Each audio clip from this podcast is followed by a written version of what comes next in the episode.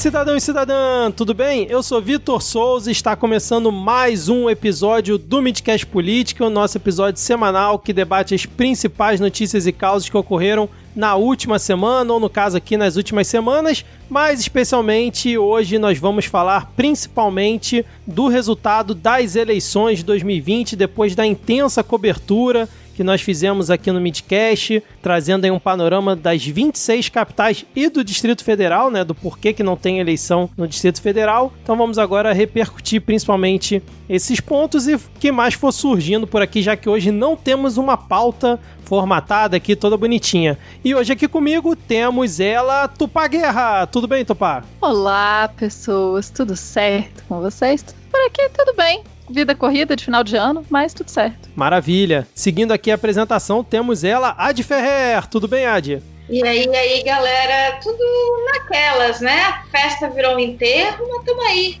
Seguindo aqui. Caraca, que animação, cara. Se... Seguindo aqui a apresentação, temos ele da Aprazível Manaus, Diego Esquinelo. Tudo bem, Diego? 24 graus aqui, tempo chuvoso o dia inteiro. Chupa Rio Grande do Sul. Tá em pé não aí. Começou, agora tem que. Só pode sair de bota na rua, porque sair de chinelo você escorrega. E o sobretudo, né, cara? Aqui no Rio faz 25, a galera já bota logo sobretudo. E fechando. Ah, com certeza. Cheiro de naftalina toma a cidade. Exatamente, cara. E fechando aqui o nosso quinteto de hoje, temos ele, o animadíssimo Rodrigo Hipólito. Tudo bem, Rodrigo? Cara, quem tá bem tá errado.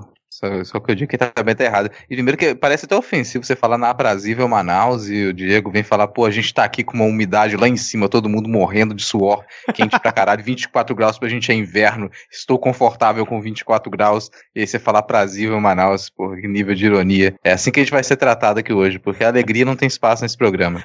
Mas é, a, a Tupá falou que ela tá bem porque não teve eleição em Brasília. Por tá bem. É. Não, ainda mais depois da eleição de Manaus. Ainda mais depois do tipo de escolha que, foi, que o eleitor de Manaus precisou fazer. Aí você fala, ah, aprazível, soa com mais ironia ainda. Não, não, a gente Mas tinha o carioca, o carioca só das outras eleições. Não pode falar nada, cara. Olha como é que foi as eleições lá em Vitória. Não, vamos começar. Aqui em Vitória, pelo menos, a gente ainda teve é um segundo turno, é, um segundo turno com um partido de esquerda. Sabe? Vitória a gente pode falar, ó, teve, teve segundo turno entre republicanos e PT. Eu, isso foi o que me, que me sustentou, na verdade. Quando eu pensava, a gente tá na merda, eu lembrava, porra, cara, pelo menos a gente não precisou fazer um segundo turno entre Avante e Podemos, entre Avante e MDB, né? Podia estar tá muito pior. A gente ainda teve alguma, alguma sombra ali. Paz, né? Eu senti uma indireta para mim, justamente, só porque aqui foi Eduardo Paes e Crivella no segundo turno. Não, cara, eu acho que, eu, uma boa, aqui eu acho que eu ficaria feliz em votar no Eduardo Paes. Sei lá que caralho é Avante. Mas ah, então vamos fazer o seguinte: vamos começar pela Tupá, já que ela não teve eleição lá onde ela mora. Tupá, o que que você achou aí das eleições de 2020? O que que chamou mais atenção aí desse pleito? É, eu passei as eleições comendo pipoca aqui do meu lugar distante onde não tem eleições ah, é.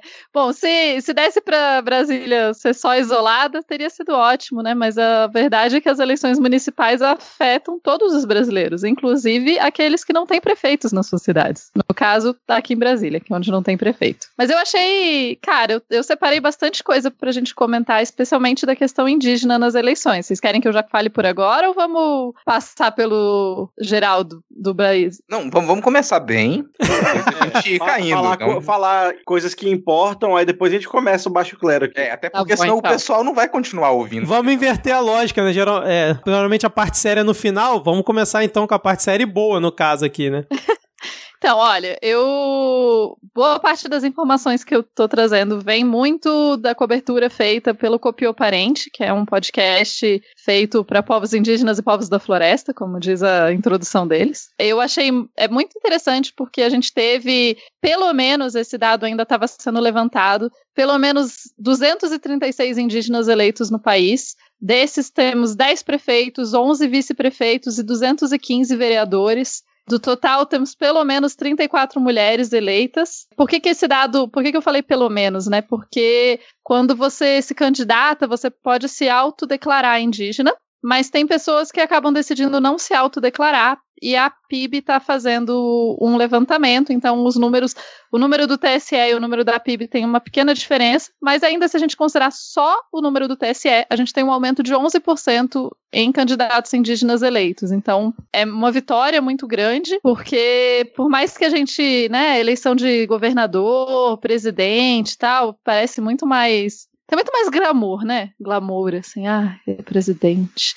Mas a verdade é que na prática, a eleição do, de prefeito e vereador vai muitas vezes alterar muito mais o dia a dia das pessoas. Então, quando a gente fala assim, ah, elegeram pessoas em cidades que a maior parte dos, do, dos brasileiros nunca ouviu falar, será que isso é importante? É, porque isso vai mudar, isso não sei se vai mudar, né? Mas isso tem a possibilidade de mudar a vida daquelas pessoas daquela cidade. E a gente precisa mudar também a vida nos rincões do país. Então, é, eu fiquei muito feliz acompanhando a eleição. De todos os estados do país, Sergipe e Rio de Janeiro não elegeram nenhum indígena. Então fica aí o puxão de orelha para esses dois estados. A gente tem algumas questões, algum, algumas, algumas pessoas que foram eleitas que foram muito interessantes. Na reserva Raposo Serra do Sol, a reserva Raposo Serra do Sol, ela fica em três municípios, né? O Iramutã, Pacaraima e Normandia. E o Iramutã e Normandia tiveram prefeitos indígenas eleitos. Então quer dizer que a maior parte da reserva Raposo Serra do Sol está sob gerência indígena, o que é muito legal. Em, Ura, em Uramutã foi eleito o, o Tuxaua Benício e ele deu uma entrevista muito interessante para o Copiou Parente, em que ele explica como que foi feita a, ideia, a eleição dele. E a eleição dele foi na política do malocão. E aí, vocês já ouviram falar na política do malocão? Não, Não mas eu Não. já gostei do termo, cara. Eu né? também vou ouvir atentamente para colocar em prática. Vamos lá. O que, que, é um malocão, né? Uma maloca grande. Quando você vai fazer uma malocão, você precisa de muita coisa. Você precisa de palha, madeira, enfim. Você precisa de vários e vários e vários de barro, de vários elementos para que aquela maloca funcione. Então, o que, que eles fizeram? Eles fizeram uma assembleia que reuniu mais, que reuniu várias etnias indígenas, que reuniu os professores, os agentes comunitários de saúde, as crianças, os mais velhos, as mulheres, enfim, reuniu toda a comunidade, efetivamente toda a comunidade, porque é só com a reunião de todas as pessoas, ou seja, de todos os elementos da, do malocão, que você consegue definir quem que vai ser o melhor candidato. E daí eles fizeram essa assembleia e a partir dessa assembleia debateram e foi escolhido o nome do Benício para concorrer à prefeitura e ele conseguiu ser eleito. Então, é uma vitória muito legal e é também uma forma de política muito legal. A Joênia Wapchana também é, vem dessa política do malocão. Então, eu acho que é uma forma política que fica nos grandes centros a gente não acaba não sabendo tanto e tal, eu acho que é importante a gente evidenciar essas formas políticas que estão acontecendo pelo país e que trazem uma, uma diversidade muito grande, né, pro, pro país. Além disso, em Pernambuco, em Pesqueira, foi eleito o Marquinhos Chucuru. Ele é, ter um chucuru eleito é um fato muito, muito importante. Ele é filho do Chicão Chucuru, é, que foi uma liderança indígena assassinada em 1998 por conta de conflito de terra. Para vocês terem ideia, os Chucuru, se tem notícias do Chucuru pelo menos desde 1600 e tanto, aparentemente, é, escritas, etc. E as terras deles foram sistematicamente roubadas ao longo do tempo. Hoje em dia eles têm sim uma terra demarcada, em grande parte por causa da luta do Chicão, e eles só podem utilizar, no momento, eles só têm acesso a, se eu não me engano, 29% das terras deles,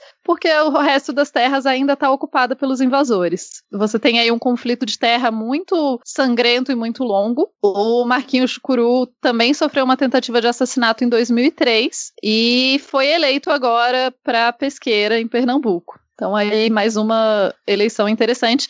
E eu vou deixar para vocês o link para vocês assistirem, quem quiser, um vídeo, um documentário sobre o Chicão. E ele é uma pessoa muito interessante. E ouçam também o Copiou Parente, que é um excelente trabalho que o pessoal faz lá. E aí, o Tupá, você falou do malocão, né? Aqui nos grandes centros, a gente tem em São Paulo aquela do PSDB que os caras caem na porrada, né? Fica rolando na calçada, né, Rodrigo? Aquela foto clássica lá da, da convenção do é, PSDB. Da convenção do PSDB, né? É, não, a política... convenção para a Assembleia. É, quantos, quantos agentes comunitários de saúde estavam na convenção mesmo, né? É, Quantos... pô. Com certeza. Exatamente. E para completar só mais, uma mais umas notícias legais, é, as comunidades quilombolas também é, elegeram alguns representantes. É importante frisar que o TSE não permite que as pessoas se autodeterm- é, se auto afirmem como quilombolas na hora de se candidatar, não existe essa opção. É, mas ainda assim, as associações quilombolas contam que foi eleito um prefeito, um vice-prefeito e 55 vereadores. E no caso do prefeito, ele é Calunga, ele foi eleito aqui em Cavalcante, que é bem pertinho de Brasília. E ele é o primeiro Calunga a ser eleito prefeito, que é um- uma outra vitória muito interessante, ouvir o Mar Calunga. Então, assim, para mim, ouvir o Copiou Parente com, que trouxe essas informações, tem entrevista, ouçam lá, traz assim um respiro. Eu acho que essa eleição, acima de tudo, para mim, me deixou sonhar de novo, me deu um respiro de esperança. Muito bom ouvir isso, Tupá. Ainda mais depois dos resultados que a gente teve por aqui, né, cara? Excelente esse panorama que você trouxe. Vai ter link na descrição aqui pro Copiou Parente. Agora, eu queria puxar. Já terminou o panorama aí, Tupá? Podemos Não, seguir? tem só mais uma coisinha rápida Ah, então dizer. pode falar, pode falar. nessa questão da esperança, eu acho que foi é tão louco porque a gente tomou, né, tanta foi tanta coisa horrível nos últimos tempos que a gente perdeu boa parte das cidades na eleição e ainda assim eu saí, eu não tô com gosto amargo na boca, eu ainda assim tô é, não vou dizer que eu tô su- 100% feliz, né? Que 100% feliz com a eleição não tinha como ficar. Mas eu tô com muito mais, muito mais bem-humorada nessa eleição do que eu fiquei nas últimas. Então, só isso já me, já me fez bem. Excelente, um sinal de esperança aqui pra gente e pros ouvintes, né, cara? Mas vamos então de um extremo ao outro. Já queria puxar um tópico aqui, né, que a gente falou sobre a eleição aí do- dos povos indígenas e dos quilombolas. Vamos falar do Partido Novo, né, que não se esforçou o suficiente e dos 28 candidatos a prefeito que eles lançaram, só elegeu um, um aproveitamento de 3,58%. O que, que vocês acham aí? Eles não tivessem dormido enquanto os outros estavam acordados trabalhando, teriam um desempenho melhor, né? Não, e eu não sei qual foi o prefeito que foi eleito pelo novo, mas fica o recado. ainda Adivinha. Dá tempo de você mudar de partido. Adivinha? onde? Adivinha, ó, te dou a chance de você acertar o estado. Cara, foi, foi no Rio Grande do Sul. Não, quase, Rodrigo. Quase. Foi Quase. Santa Catarina. Foi, Santa foi Catarina. no Paraná. Santa Ah. Catarina. Foi Cida- Joinville, Santa Catarina. Ah, ó, dá Show. tempo, cara. Pode mudar de partido ainda. Se você mudar, a gente consegue esse resultado do novo não ter prefeito nenhum. Mas é, eu acho você, vai, que... você vai ficar num partido que, ele, que ele realmente o pessoal não se esforça. Pensa aí, prefeito de Joinville. Você se esforçou sozinho pra poder conseguir. Sozinho, 5 mil ninguém te ajudou. Pra se inscrever no processo seletivo pra ser prefeito, cara. Ele não vai jogar esse dinheiro fora. Na- foi o Adriano Silva com a vice Rejane Gambim, lá em Joinville. Aliás, eu não sei pra que, que, que vai ter candidato do Partido Novo. Pra que, que você vai ficar ali querendo se candidatar, entrar em cargo público? Não, cara. Se esforça um pouco e construa a sua própria cidade. Fazer que nem qual é aquele. É o Kanye West que tava fazendo? É, ia fazer a cidade dele? Não, como é que é? Vocês lembram aquele. Foi o- acho que foi o Usher que tava querendo fazer. É, é. dele, né? Caramba. É, você não tem oportunidade de ser prefeito numa cidade? Cria a oportunidade. Exatamente, cara.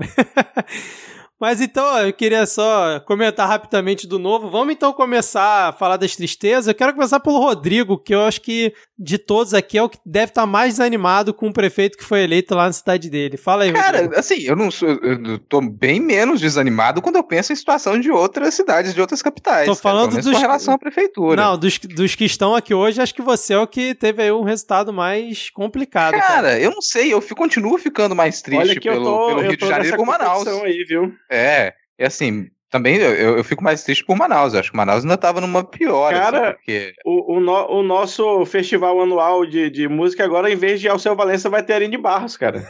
Caraca, cara. É, é muito difícil, é complicado. Sim, nada contra quem gosta da Aline Barros, né? Mas já mostra o direcionamento aí do governo, né? Enfim. pensa na situação É, não, de eu de até você tenho segundo coisa você não tem quem quem votar. gosta de Aline Barros, você pode ouvir música gospel que seja que não, não fique mandando criança pro inferno. Dá pra ser, go- ser gospel e não ser sem noção.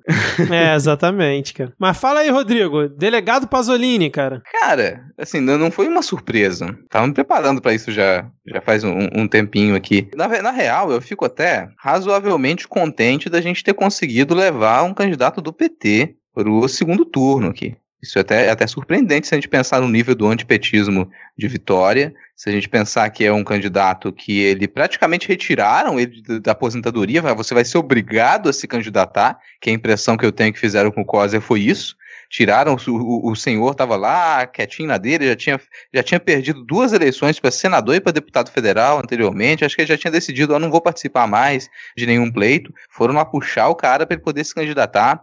Às vezes no debate dava assim também, pô, tô aqui, eu vou tentar responder, eu sou obrigado, essa altura do campeonato, nessa idade, ter que ficar aqui discutindo com esse moleque baixo nível, sacou? Então ele parecia que estava bem desanimado nesse sentido, eu estava com a expectativa de que ele fosse perder, e ainda perdeu por uma margem não tão alta de votos, sabe? Conseguiu ter, ter um bom resultado. E teve uma movimentação forte, tem uma coisa que fazia tempo que eu não, não encontrava aqui em Vitória, hoje eu estava passando, indo pro trabalho, e dava para encontrar janelas de, de apartamentos com adesivo do PT, bandeira do PT ainda é pendurada é mesmo, em alguns cara? apartamentos. Pô, de 2018 para cá, isso era uma coisa que parecia impossível até. Em 2018 a gente estava com medo de sair na rua com camisa vermelha. A gente estava com medo de, de votar com, com adesivo no PT e a gente ser agredido. Então de lá para cá, a gente já chegou num ponto em que as casas estão com adesivos do PT, carros adesivados com, com a campanha do COSER, e, e as pessoas passando na rua e fazendo campanha. Então isso já deu um refresco, assim. A gente chegou, nesse ponto em que agora a gente consegue levar um candidato do PT, mesmo que algumas pessoas ah, vou fazer campanha para o PT e estou envergonhada, mas ainda tem coragem para fazer isso. Isso já me deixa com uma certa, deixou com uma certa tranquilidade de que a gente não está numa cidade completamente soterrada pelo extremismo de direita. Olha aí a esperança que eu falei. Vem, vem, vem esperança. Viu? Não, eu concordo com não o é só, cara. Não é só pra mim, não. Tá, foi pra muita gente. Rodrigo tá se agarrando igual a Glaze, né, cara? No posicionamento dela hoje. Não, mas assim, fala, talvez, se talvez se o PT tivesse tido a coragem de colocar um, um nome, trabalhar um nome novo para candidatura à prefeitura, talvez a gente tivesse tido até um resultado melhor. É difícil para um político de uma outra geração, que fazia um outro tipo de, de política real como Coser, ele entrar numa disputa com, com um novato como o Pasolini, cheio desse, desse discurso fácil.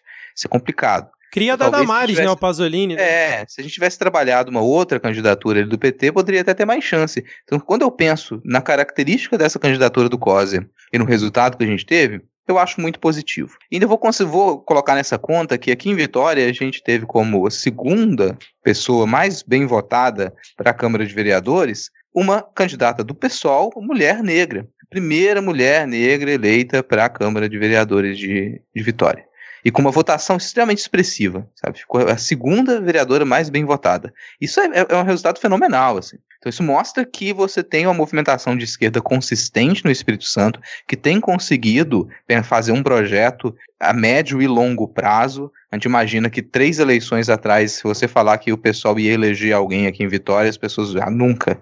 Era risível, assim, os números eram muito baixos. E de lá para cá tem, tem, tem esse caminho que o pessoal faz de lança um candidato, que ele se apresenta para uma candidatura a governador, a prefeito, e na eleição seguinte você consegue trabalhar aquele ou alguns outros candidatos para se eleger vereador, e se vai fazer isso com deputado estadual, vai fazer isso com deputado federal, e a gente constrói uma perspectiva perspectiva de que nas próximas eleições a gente consiga ter mais resultados à esquerda, porque hoje dá para se perceber aqui em Vitória que o partido de esquerda que ele mais cresce, ele é o PSOL, e que o PT vai ter que também correr atrás aqui para tentar fazer essa articulação ou trazer alguns nomes novos, do contrário, ele vai continuar a, a talvez ir para segundo turno, mas não se eleger. Então é uma derrota, sim, e que deixa a gente com uma expectativa muito negativa de como que vai ser o governo do Pasolini aqui, por tudo que ele é, mas ao mesmo tempo a gente sabe que a gente tem algumas insistências, algumas resistências ali, e esse crescimento do pensamento de esquerda, uma esquerda que sai sem vergonha na rua, sabe, que sai adesivada, que sai com bandeira,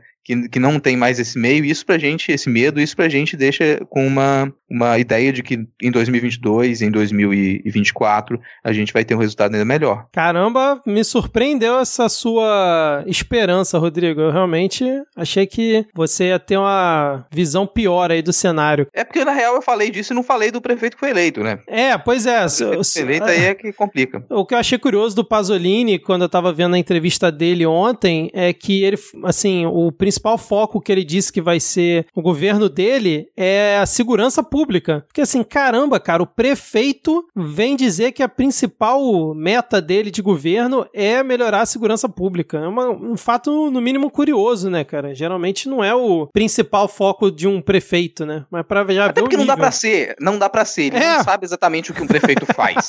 Ele não sabe exatamente o que o prefeito faz, não dá pra ser. E o, o COSER e outras pessoas apontaram esse, essa contradição. E falaram, cara, não é isso que um prefeito faz. Sabe, ah, você tá, você tá prometendo que você vai ter um grande foco em segurança pública, mas você não controla a polícia militar, você não controla a polícia civil, você não dá ordem pra ninguém nesse sentido. Você não tem como fazer um planejamento consistente. Você pode fazer parceria.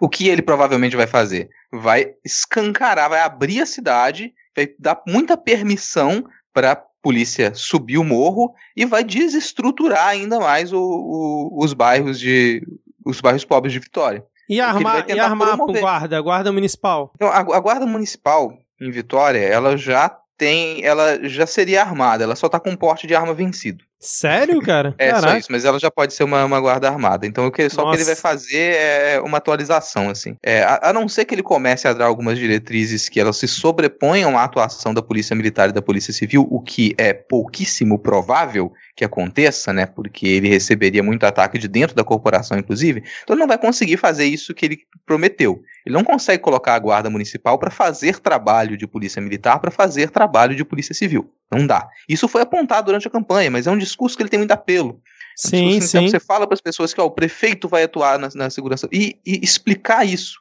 num, numa- num debate, explicar isso numa campanha é muito complicado. Você explicar peraí, o prefeito não vai fazer isso. Quando, quando alguém como o Coser, o Coser declarou isso na campanha, olha, eu não vou dizer que eu vou fazer isso. Seria mentira. Então eu não, não posso dizer para vocês que eu vou fazer uma coisa que o prefeito não consegue fazer. Isso soa para a população como fraqueza. Isso soa como, olha, o prefeito está dizendo que ele não vai fazer isso e o outro está dizendo que vai. Então você, você compra aquele discurso. Mas tem essas, essas amarras do próprio sistema que, que faz com que a gente consiga dizer com certa tranquilidade. Muitas das promessas do Pasolino ele não vai conseguir cumprir. Eu vou chamar de Pasolino, que é assim que minha mãe chama. Muitas das promessas do Pasolino ele não vai conseguir cumprir. Agora, ele vai dar muita permissão e, e vai desestruturar ainda mais as políticas que elas dão assistência para os bairros pobres. E isso foi declarado na campanha dele. A maioria das propostas dele elas são voltadas para os bairros de classe média e classe média alta de Vitória. É nisso que ele está se focando e é ali que está o grande foco para futuras votações dele. É ali que ele vai focar. Então isso no- nos deixa, nos dá um receio que a gente já está com muitas operações que sobem morro aqui em Vitória. E elas são propagandeadas na mídia como operações de sucesso. Teve uma ridícula esses dias aqui, que foi, cara, eu não sei quanto se gastou naquela porcaria daquela operação, e no final você tinha uma foto com, sei lá, quatro notas de cinco reais em cima da mesa, sabe? Umas buchas de maconha e uma arminha improvisada. E um cartão Transcol, cartão de, de, de passe de ônibus aqui. Aprender o cartão de transporte de alguém. Por que, que você vai tirar o cartão de transporte público de alguém, né? Vai lá. Isso aí foi a grande apreensão que, que eles tiveram aqui naquela operação. É esse o nível de propagandeamento que eles fazem. Isso vai aumentar. Aí daí ele vai, abrir as portas nesse sentido. Outras coisas que ele prometeu e que ele dificilmente vai conseguir cumprir. Ele promete que ele vai dar um apoio financeiro maior para a população, aquele tipo de promessa eleitoreira, né, que vai se apoiar, olha só, você tem esse apoio emergencial e a gente vai criar outros apoios ali. Ou vai prometer que ele vai retirar impostos, não vai aumentar impostos, ele não entende tanto de orçamento público, apesar de ter trabalhado no Tribunal de Contas. Ele parece entender muito de orçamento público ou ele fez de má fé mesmo. E, inclusive dizer que, olha, Vitória tem uma arrecadação e ela não investe toda aquela arrecadação. E você não pode investir toda a arrecadação de uma cidade, sabe? Você tem, você, você tem orçamentos seccionados ali para você fazer essa distribuição da, da, arrecadação da cidade. Você não pode simplesmente falar, eu vou investir desses 2 bilhões aqui arrecadados, eu vou investir 1,9 bilhão. Não vai funcionar assim. Então você vai ter uma frustração imediata com essas promessas dele e logo na sequência, talvez aí um governo que ele não vai ser tão diferente quanto a gente imagina do governo do Luciano Rezende, só que com uma publicidade um pouco maior. O Luciano Rezende, a administração do Luciano Rezende de Vitória, ela foi insossa. Ele realmente ele não investiu, ele não fez praticamente nada, ele ficou quebrando calçada, fazendo obra pequena durante todo o seu mandato. E é isso que, que eu estou a expectativa que seja o mandato do Pasolini na prática. Um, um agravar da segurança nos morros, sim, uma chuva de dinheiro em Jardim Cambori, que vai ser o reduto dele. E fora isso, passar quatro anos quebrando calçada e desfazendo obra que foi feita. Cara, eu tô falando muito aqui, depois você Tá. corta essa porra. toda. É o terceiro boletim que você tá fazendo aqui. É, é, você foi da margem também, então, enfim, vai todo mundo se fuder com essa eleição também? É, essa é a minha conclusão final. Só dando os números aqui, o delegado Pasolini foi eleito com 58,50% dos votos, com 102.466 votos, e o João Coser teve 41,50%, 72.684 votos. A abstenção foi 65.740 eleitores, menos aí do que os dois primeiros. Então vamos lá, Diego. Manaus, e aí, cara? Expectativa aí do Davi Almeida do Avante, eleito novo prefeito aí. Antes do, dessa desgraça, eu queria comentar sobre a questão que o Rodrigo estava falando, né, dessa, do avanço do pensamento de esquerda. Eu acho que acho que no Brasil inteiro o pessoal saiu muito fortalecido dessa eleição. Teve resultados aí muito importantes. Teve aí o primeiro prefeito de capital eleito, Edmilson, né? Belém, com, isso, com um trabalho belíssimo. E eu acho que é- não é só em Vitória, eu acho que é no Brasil inteiro que o pessoal está crescendo como o maior partido de esquerda. Aqui no e Rio o PT também. vai. Ah, o- Rio já era um lugar que o pessoal já era grande, né? Sim, forma. mas, mas na, na Câmara foi um, um ótimo resultado que eles tiveram, cara. Pra prefeito não tanto, mas pra Câmara foi bem. Não, e o, eu acho que o PT precisa entender de uma vez por todas que ele não é Grifinória, sabe? Ele não é o protagonista da- dessa história. Tipo, não, ah, não vai ter toda vez um, um, um Dumbledore pra virar o, a, a corrida no final. Até porque, se a gente for analisar mais friamente, o PT só conseguiu se eleger para a presidência da República quando mudou o discurso, né? Lulinha Paz e Amor, Carta ao Povo Brasileiro, não sei o que e tal. Zé Alencar E- de vice, né? Isso, e essa síndrome de protagonismo do PT é uma coisa que tem cansado todo o resto da militância política, eu acho. E eu falo isso por aqui, por mim, como membro de um partido, mas, mas acho que em muito, muitos lugares também. Vou até começar falando da campanha do candidato do PT, que era José Ricardo, que fez uma campanha assim risível. Assim, eu- muita gente que eu conheço deu sangue e suor assim todo dia na rua e fazendo campanha, conversando e panfleto e, e não sei o quê. Mas a grande verdade é que ah, ficou um gosto de que o PT não queria ganhar a eleição. Porque não tinha dinheiro, assim, eles pegaram o que tinha de dinheiro, pagaram uma agência publicitária de gente velha e, e antiquada, né? Não, acho que o mais importante é ser antiquado, não exatamente ser gente velha. Mas sim, eu estava na reunião de planejamento da campanha, chegou um velho branco de São Paulo para apresentar uma arte feia com uma estratégia de campanha quase que inexistente, baseada em carreata e comício, no meio de uma, porra de uma pandemia, e, e, e, em suma não conseguiu ganhar um voto, né? O, o candidato do PT teve, acho que, depois o Vitor vai vir com os números, depois talvez me corrija, acho que ele teve 110 mil votos agora para prefeito, ele tinha tido 120 em Manaus para deputado federal, que é o cargo que ele ocupa hoje. Não, ele teve, Então, cento, ele, te- ele teve 139.846 votos, ficou em terceiro lugar com 14,50 no primeiro turno. Ah, beleza. Então foi, mas foi, foi nessa base. Ele também foi eleito então, com um pouco mais, 100, 140 e pouco para 150 mil votos. Né? Então, é, mas assim, o eleitorado que votava nele foi quem votou nele. A, a campanha não conseguiu uma adesão, uma atração, não conseguiu é, realmente virar voto. Tanto por esse sentimento do antipetismo, né? tinha muita gente que falava na campanha: ah, se você tivesse outro partido, eu votava em você. Ou, ou algo nesse sentido, né? Mas acho que fica de novo um gosto, um gosto amargo que ficou, por exemplo, na, na eleição de 2018, quando no- na segunda-feira depois do primeiro turno eu fui numa reunião na sede do PT e eu entendi que o PT não queria ganhar a eleição. Pelo menos ele não estava se ajeitando para, né? Não, que, não, não queria dispor o tempo, o dinheiro, a militância do- de uma forma que, que fosse levar um, a um resultado desse. E aí, quando você chega em eleição municipal, tem um fator que ou você faz um movimento popular muito grande, muito bem articulado, como o Edmilson fez em Belém, né, com um. Aí não tem como fugir, né? Na hora da eleição, a Realpolitik é a frente ampla famosa, mas ainda assim centrada em alguns valores mais fundamentais, porque se você não fizer esse movimento, se não tivesse planejamento né, de englobar um- número grande de pessoas, é máquina e dinheiro que ganha a eleição municipal. Né, tudo é, entra muito a figura do curral eleitoral, da compra de voto, Ver, na maior cidade do país estavam distribuindo cesta básica tocando jingle do, do candidato do, do, do candidato à reeleição.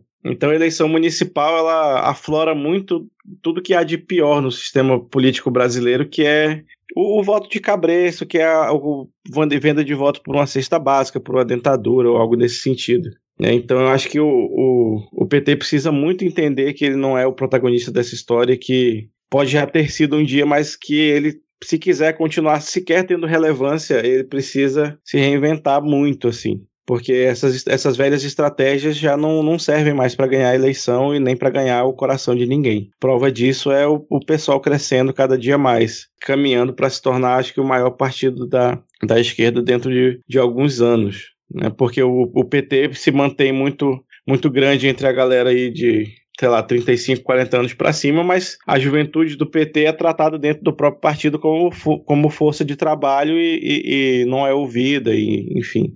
Até amigos meus do, do, da juventude do PT vão me xingar por falar isso. É o que a gente percebeu durante essa campanha, pelo menos aqui, aqui em Manaus. É, agora, falando da desgraça em si, o, o Davi Almeida até prestar aqui minhas condolências a ele, que a mãe dele faleceu no sábado, né, na véspera da eleição. Ele nem compareceu aí a nenhuma apuração, nenhuma, nenhum tipo de festa, que perdeu a mãe e tá com a família inteira com Covid quase, tá um negócio complicado lá na família dele. E aí, né, como um ser humano, a gente dá as condolências, mas como eu já, para você que talvez não tenha ouvido o boletim, ele ganhou de presente o governo do estado, ele é presidente da Assembleia, líder do, do governador José Melo na época, foi preso por corrupção na saúde. Ele ficou acho que uns 3, 4 meses como governador, já tem investigação correndo dele de superfaturamento de coisas na saúde. E aí aqui tem a, a história do velho grupo político que se, se alterna entre si há 40 anos e ele está muito dentro dessa história. Só que ele nunca, nunca esteve tão à frente, né? Nunca teve no protagonismo, nunca teve no cargo do executivo, a não ser nesse caso aí do governo do estado, que foi passageiro. E aí tem muita característica de quem chega novato, assim, no rolê, de, de não saber fazer o esquema, de querer roubar muito, muito rápido. Que foi o caso do José Melo, por exemplo, que acaba caindo porque o estado é todo aparelhado pelas velhas raposas, né? Como o Amazonino, como o Eduardo Braga. Então, chove investigação em cima da pessoa, etc. Então, eu não sei como é que vai ser, se ele vai conseguir terminar o mandato. Já começa com esse tipo de dúvida. Né? E ele veio apoiado pelo governador do estado, Wilson Lima, que está sumido, né, dada todas as lambanças que ele tem feito no controle da pandemia, ou no melhor, no descontrole da pandemia aqui. Ele é, era um deputado eleito por uma base evangélica e aí ele agora acirrou esse discurso muito no segundo turno, bolsonarista aí até o fim do mundo. E a, a perspectiva é bem ruim, assim, né, de um secretariado todo, todo dividido e rateado entre a velha política, a Câmara Municipal aqui, nós tivemos um resultado muito importante, foi uma bancada coletiva do PSOL, toda composta de mulheres, teve uma votação expressiva, teve acho que cerca de 8 mil votos, salvo engano. Né? Ficou entre os cinco candidaturas mais votadas, só que com esse novo sistema proporcional, em cada partido por si, fica quase impossível você eleger alguém sem uma coligação, sem um, um, um, esforço muito grande do partido. Né? Aqui em Manaus, por exemplo, estava em torno de 30, 30 e poucos mil votos o coeficiente eleitoral, não sei como é que estava nas outras cidades. Então, elas tiveram um resultado muito importante, né? Sem quase sem dinheiro nenhum, foi muito na no gogó, na amizade, num trabalho muito bem feito das redes sociais que elas tiveram essa votação, mas não se elegeram. E aí a, o resto da Câmara Municipal também não traz nenhuma esperança. Né? Não, não, acho que só tem um deputado, um vereador que foi eleito pelo PT, mas ele representa uma ala do PT aqui no estado que de fato não, não representa o, o que talvez o PT represente em outros lugares. Então a situação é muito desanimadora. É, vai ser muita porrada agora nos próximos anos, sobretudo na área da, da educação, que ele vem com, com a pauta evangélica muito forte. Já temos notícias aí de, de lobby para privatização de educação infantil e, e coisas desse gênero. Vai ser, vão ser quatro duros e longos anos. É, mais uma perspectiva negativa. Só fazendo aqui a observação, Diego, ele teve o Zé Ricardo PT 176 votos a menos do que na eleição para deputado federal. Fui, fui pegar aqui. Olha a informação e o Amazonino que acabou tomando a virada, né? Ele fechou o primeiro turno em primeiro, ele colado com o Davi Almeida e no segundo, Davi Almeida terminou aí com 51,27, 466 mil votos e o Amazonino com 48,73, 443 mil votos e abstenções quase 300 mil eleitores. É, não foi 20 e poucos mil votos de diferença, cara. Isso para você ver o que é o Amazonino ainda, né? Mesmo já quase na beira da cova, mas ainda é um. Foi um adversário duro de ser batido. E precisou de muito dinheiro para conseguir vencer. Exatamente. Agora vamos para o outro ponto aí do mapa. Adi, como é que foi aí em Porto Alegre, Adi? Foi uma desgraça, Vitor. Foi triste, foi horrível, choramos todo mundo junto. Tenho esperanças, tenho esperanças. Vou dizer que concordo com a Tupá, concordo com o Rodrigo. Tenho esperanças, porque o pessoal realmente aqui também no Rio Grande do Sul também espontou, despontou como uma liderança de esquerda. E eu quero pontuar duas eleições de vereadores para a Câmara de Porto Alegre que eu acho assim que, que diz um pouco do porquê tenho esperança. A vereadora mais votada foi uma mulher negra, a Karen Santos, do PSOL. O quinto mais votado foi um homem negro, Matheus Gomes, também do PSOL. As maiores bancadas de vereadores ficou com o PSOL, com o PT e com o PSDB, porque gaúcho é meio que nem, que nem paulistano, assim, pode ver um 45 que já sai abraçando. Falando nisso, acho que quem saiu muito forte nas eleições aqui no Rio Grande do Sul foi o governador Eduardo Leite. O Sebastião Melo, que foi eleito prefeito de Porto Alegre, ele não é do PSDB, ele é do MDB, mas ele tinha como apoio o atual prefeito, Nelson Marques Júnior, do PSDB. E nas outras cidades no interior do, do, Rio Grande do Sul, deu PSDB no segundo turno, que foi Caxias do Sul, Pelotas, a cidade onde eu moro, e Santa Maria. Só deu PSDB. Uh, então, o Eduardo Leite, do, do, PSDB, também sai como forte, assim como João Dória em São Paulo. Acho que e o Rio Grande do Sul e São Paulo assim estão muito abraçados nessa, nessas eleições municipais de 2020. Eu acho interessante analisar como as duas lideranças de esquerda, tanto de São Paulo quanto de Porto Alegre, despontaram como lideranças nacionais, que é Manuela Dávila e Guilherme Boulos, e também a questão do, do governador ter saído como, como acho que o grande vencedor dentro do Estado. Outra coisa que, eu, que, é, que é muito bom pontuar também, a morte do Beto no Carrefour, lá em Porto Alegre, rolou no meio do, do segundo turno. Foi, foi logo no, uma semana antes do segundo turno, né? E isso mudou um pouquinho a, a narrativa dentro da eleição em Porto Alegre. As fake news rolavam a todo instante, né? Porque a gente está falando de Manuela Dávila. A gente já teve o, o, o, digamos assim, um gostinho em 2018 quando ela concorreu como vice, né? Do que ia acontecer com ela aqui como, como candidata a prefeita. Tinha carro de som dizendo que ela ia liberar comida de cachorro, liberar comer carne de cachorro porque não ia ter comida. Enfim, várias coisas nesse, nesse nível assim. Mas a morte do o assassinato do Beto, ele botou em pauta a questão do racismo não só no em Porto Alegre como no Rio Grande do Sul como um todo. Essa questão toda da raça e a invisibilidade do negro no Rio Grande do Sul voltou a, ao centro do debate por causa do assassinato do Beto. E nesse centro de debate, tanto Sebastião Melo quanto a Manuela Dávila prestaram, obviamente, suas condolências, pediram justiça pelo assassinato, mas aí houve uma, obviamente, né, como sempre, uma diferenciação entre as duas campanhas. A Manuela Dávila foi ao protesto em frente ao Carrefour e o Sebastião Melo cancelou a agenda e foi num protesto numa praça na cidade que não foi muito noticiado, porque o protesto no Carrefour foi o protesto que o pessoal entrou no, no supermercado e tal. Enfim, disso surgiu a fake news de que a Manuela Dávila teria chamado os protestos à frente do, do Carrefour e instigado o vandalismo dentro do supermercado. Então, essa era a, a Porto Alegre do, do, do, segundo turno, né? Fake news adoidado de que a mulher, por ser comunista, ia legalizar a comida de de carne de cachorro e que ela tinha chamado o pessoal para entrar dentro do supermercado e quebrar tudo. Essa, essa era a, a noção que, que se tinha em Porto Alegre no, no segundo turno. E, infelizmente, a Manuela Dávila não, não conseguiu a prefeitura, apesar de, de, despontar muito bem, porque eu realmente não acreditava, não acreditava. Logo depois que o, que o Fortunati desistiu da corrida, se vocês ouviram o boletim, vocês sabem mais ou menos o que aconteceu. O vice dele se, se atrasou para se registrar no novo partido, e aí teve a candidatura cancelada, e o Fortunati logo depois desistiu da corrida e apoiou o Sebastião Melo. E aí houve um, uma coligação de direita, né, com o PSDB, com o próprio Fortunati e com o, o representante do bolsonarismo na, na corrida, que era o Nagenstein, que teve um, um, uma, um áudio assim absurdo correndo justamente na uma semana depois do primeiro turno, falando sobre os, eleitos, eleitos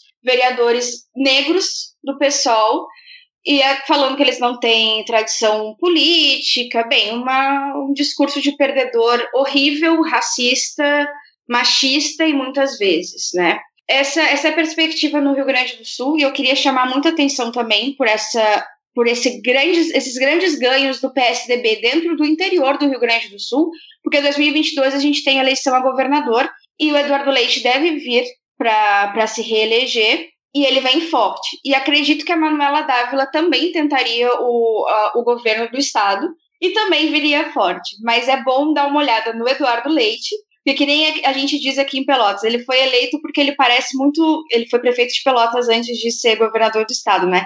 A gente fala que ele foi eleito prefeito de Pelotas porque vazou uma foto dele sem camisa, tomando chimarrão, estudando direito, e o, o corpo do homem é muito bonito mesmo. Ele é muito bonito. E ele, ele acabou ganhando, assim, muito disparado simplesmente porque ele é bonito tomando chimarrão e estudando. Mas aí eu acho que ficou claro também no em Porto Alegre, né, que tipo a Manuela foi pro segundo turno né, e recebeu apoio, né, da Juliana Brizola do PDT, da Melchiona do PSOL, assim como mais ou menos foi o Boulos em São Paulo, né, que recebeu apoio aí dos outros partidos de esquerda, mas que pro segundo turno ali, quando vai enfrentar uma candidatura de direita, acaba não tendo força suficiente ainda, né, cara? A gente é, consegue ver que em muitos lugares, assim também como foi em Vitória, a esquerda, mesmo quando consegue unir esforços né, entre os partidos, mesmo que seja para o segundo turno, ainda não está sendo suficiente para conseguir ganhar um pleito. Né? Não sei o que, que vocês acham, já ampliando aí o debate. Queria saber se vocês acreditam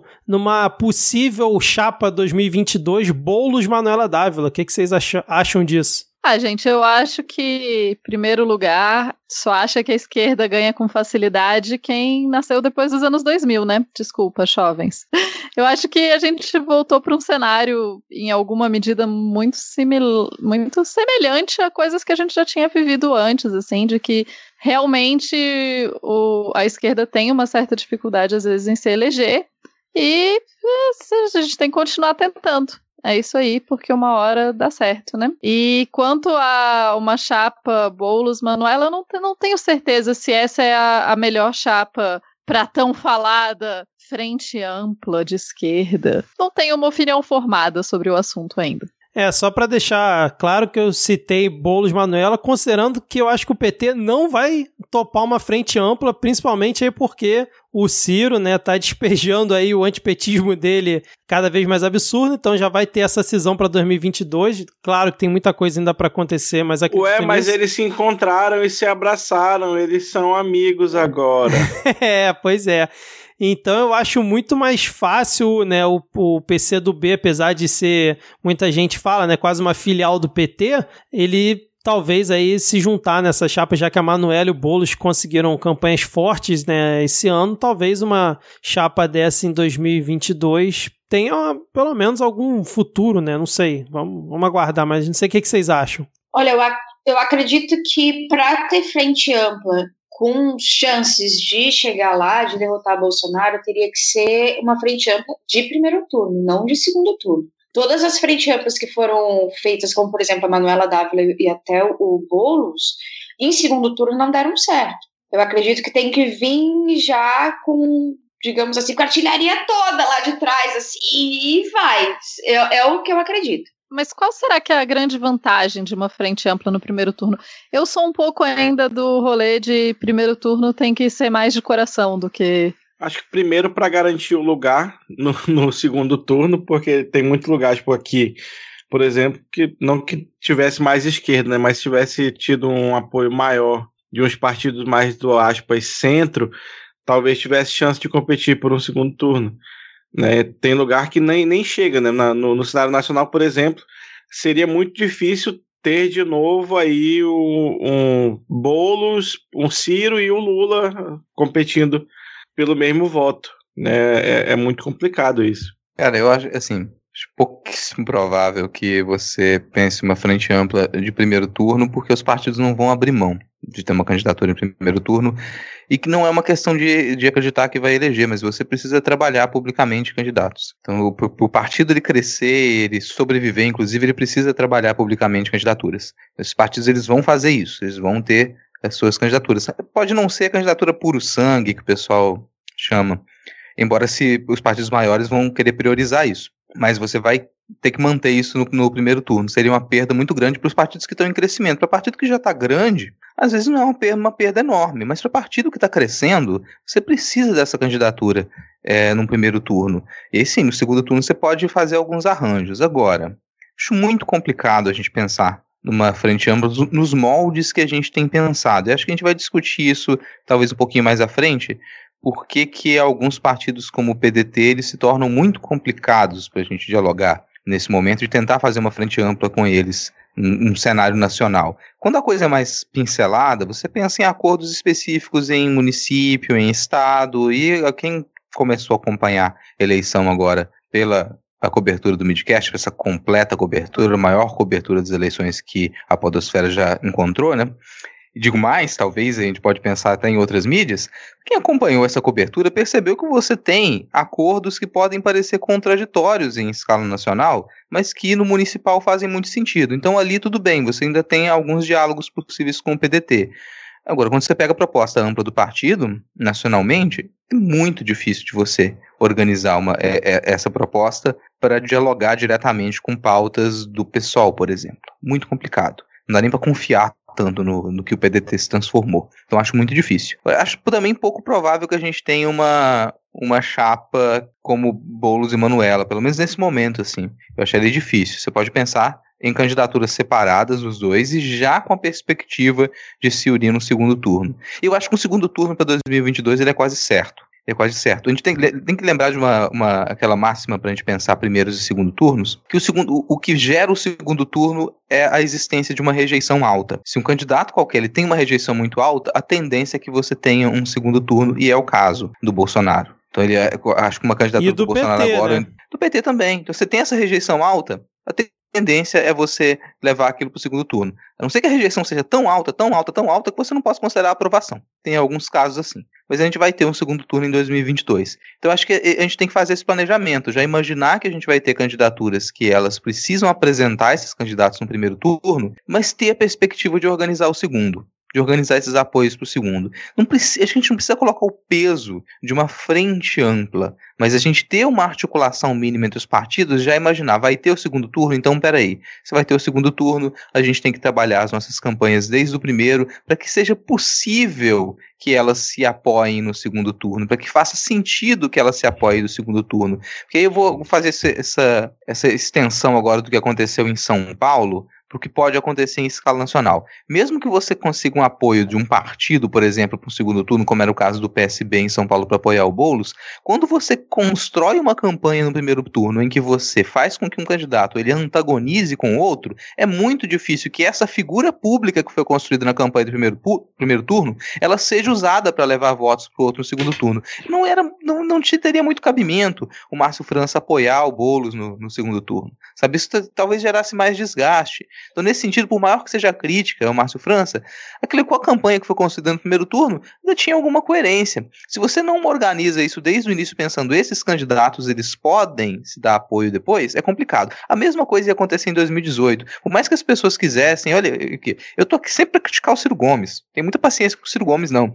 Mas se a gente fosse pensar no Ciro Gomes, simplesmente já de imediato, eu vou chegar aqui e vou dar apoio pro, pro Haddad. O Ciro Gomes passa ali, o dia assim, ele acorda num dia e fala, hoje eu vou xingar o PT.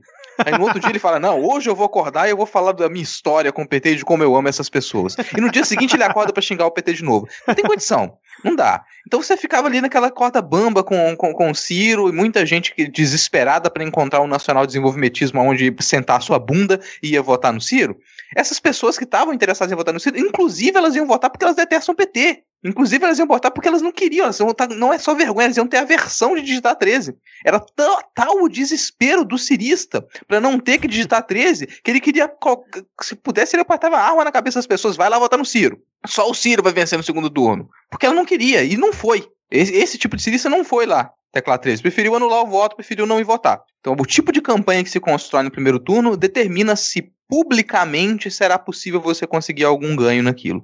E a gente não construiu essa coerência ainda. Então, assim, eu não vou pensar em frente ampla, mas eu vou pensar que a gente pode sim ter uma coerência nas campanhas de primeiro turno para que a postura dos candidatos, o modo como eles tratam uns aos outros na esquerda, isso permita que você consiga comunicar que há esse diálogo, que há a possibilidade de que um governo funcione. Porque, honestamente, com o tipo de diálogo que tem, às vezes, nessas várias candidaturas de esquerda, uma com a outra, com, a, com, a, com algumas exceções, como eleitor, você observa aquilo e fala: se eu for eleger esse sujeito de esquerda, ele não vai conseguir conversar com ninguém. Isso aí não vai conseguir. Cadê a governabilidade? Esse sujeito não vai conseguir fazer nada, porque olha só, mesmo dentro do campo, que é o campo da esquerda, eles não estão conseguindo se articular. A gente pode brigar internamente, a gente vai continuar brigando. Mas é possível você conseguir fazer essa campanha. E a gente não, a gente ainda não, eu vou voltar na comunicação. A gente não aprendeu como que a comunicação funciona agora. A gente continua falhando na comunicação. Vamos tomar o exemplo da comunicação da campanha do Boulos, que ela foi impecável. A gente tem que aprender com isso, levar isso para poder dialogar entre as esquerdas e organizar essa campanha em 2022. Excelente, cara. Agora, assim, é, eu não tô tão confiante de que se não ocorrer uma frente ampla, é a, a tão sonhada, né, frente ampla, de esquerda, né, com todos os partidos, incluindo o PDT e tudo mais, para mim a chance de surgir aí uma segunda frente ampla, mas à direita, né, com a centro-direita aí com DEM, PSDB, MDB para antagonizar com o Bolsonaro, que é a frente ampla da extrema direita e tudo de ruim que tem, né? Ele sozinho consegue fazer uma frente ampla, né? Porque ele é, ele é ruim em tantos níveis, né? E eu acho que a gente tem grandes chances de ter uma disputa, de, óbvio que a gente ainda está muito longe, mas ter uma disputa de segundo turno aí entre o Bolsonaro, que para mim já é carta marcada que vai estar no segundo turno, com um outro candidato, se for aquele candidato bonitinho para mídia, né, e que consegue ali agradar certa parcela da população, tipo um Moro. O Maia. Um, não, Maia sem chance, mas um Moro, um. E a chapa Ciro e Vera Magalhães, vocês votam?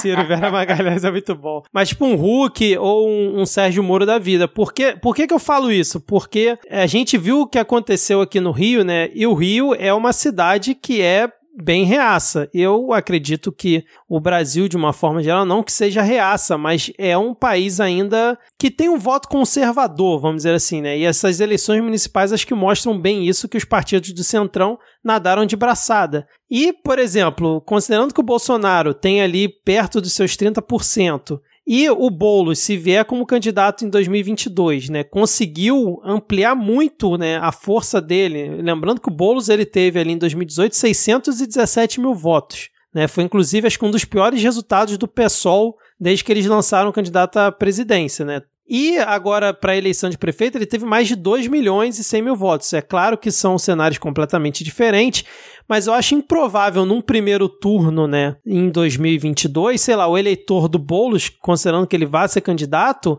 não votar nele para votar, sei lá, no candidato do PT, entendeu? Ou no Ciro Gomes. E aí essa fragmentação de votos na esquerda abre margem para surgir um nome aí apoiado, né, pela mídia que agrada a galera mais ali à direita, conservadora, para disputar um segundo turno aí com o Bolsonaro, como foi aqui no Rio, né? Onde teve a fragmentação da, candid da candidatura da Benedita, da Renata Souza e da Marta Rocha ali pelo PDT, e acabou o Crivella mesmo com uma rejeição gigante, um desempenho pífio, conseguindo ainda ir para o segundo turno com o Eduardo Paes depois tomando uma lavada, né? Não sei se vocês concordam com, com essa visão aí. Sei lá, a frente ampla da centro-direita sempre existe, né? Não seria uma novidade a centro-direita se unir. Tipo, eles se unem em todas as eleições. É o que eles fazem sempre, né? Assim, é, é, então, assim, ou com PSDB ali na cabeça de chapa, isso é verdade. Isso, isso, isso eles sempre fazem, isso não vai ser nenhuma novidade numa eleição.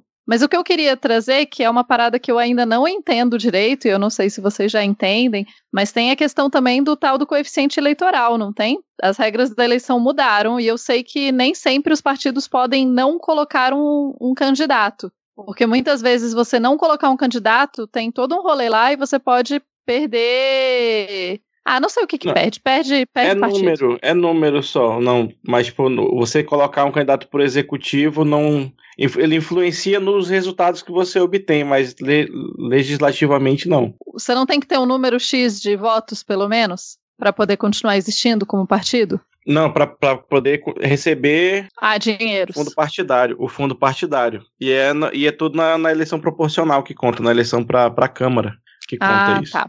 É então, que, que tá reduzindo O- a cada eleição, né? A cada quatro anos vai, redu- Isso. vai aumentar Isso. o fator, né? É que a ideia é que a gente passe a ter menos partidos no futuro, né? Pode ser Já bom o, ou ruim, o, né? O PCdoB, tem... por exemplo, quase que perde na- em 2018, né? Ele passou, ficou ali pouquinho para não, não perder. Tá, então tudo bem.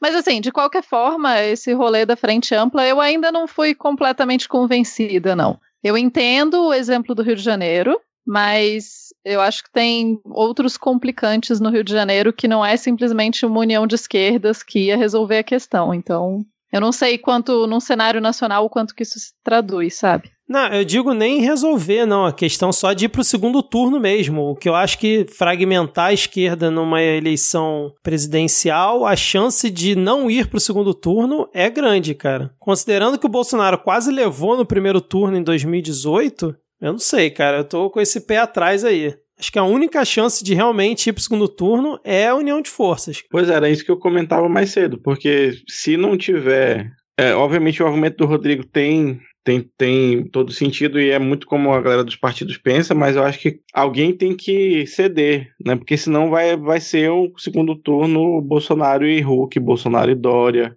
É, é o que eu tô achando também, cara. Uma coisa que eu, que eu não posso deixar de considerar, assim, é que a gente tem eh, sempre uma tendência a imaginar que o eleitor de um partido vai, vai votar numa linha próxima daquele partido. Mas se o PT não lança uma candidatura, por exemplo, não há nada que nos impeça de considerar, e isso pesquisas indicaram, pelo menos isso, vai confiar em pesquisa, mas pesquisas indicaram isso em 2018, de que parte do eleitorado do PT eu votaria no Bolsonaro, não tendo a opção do PT.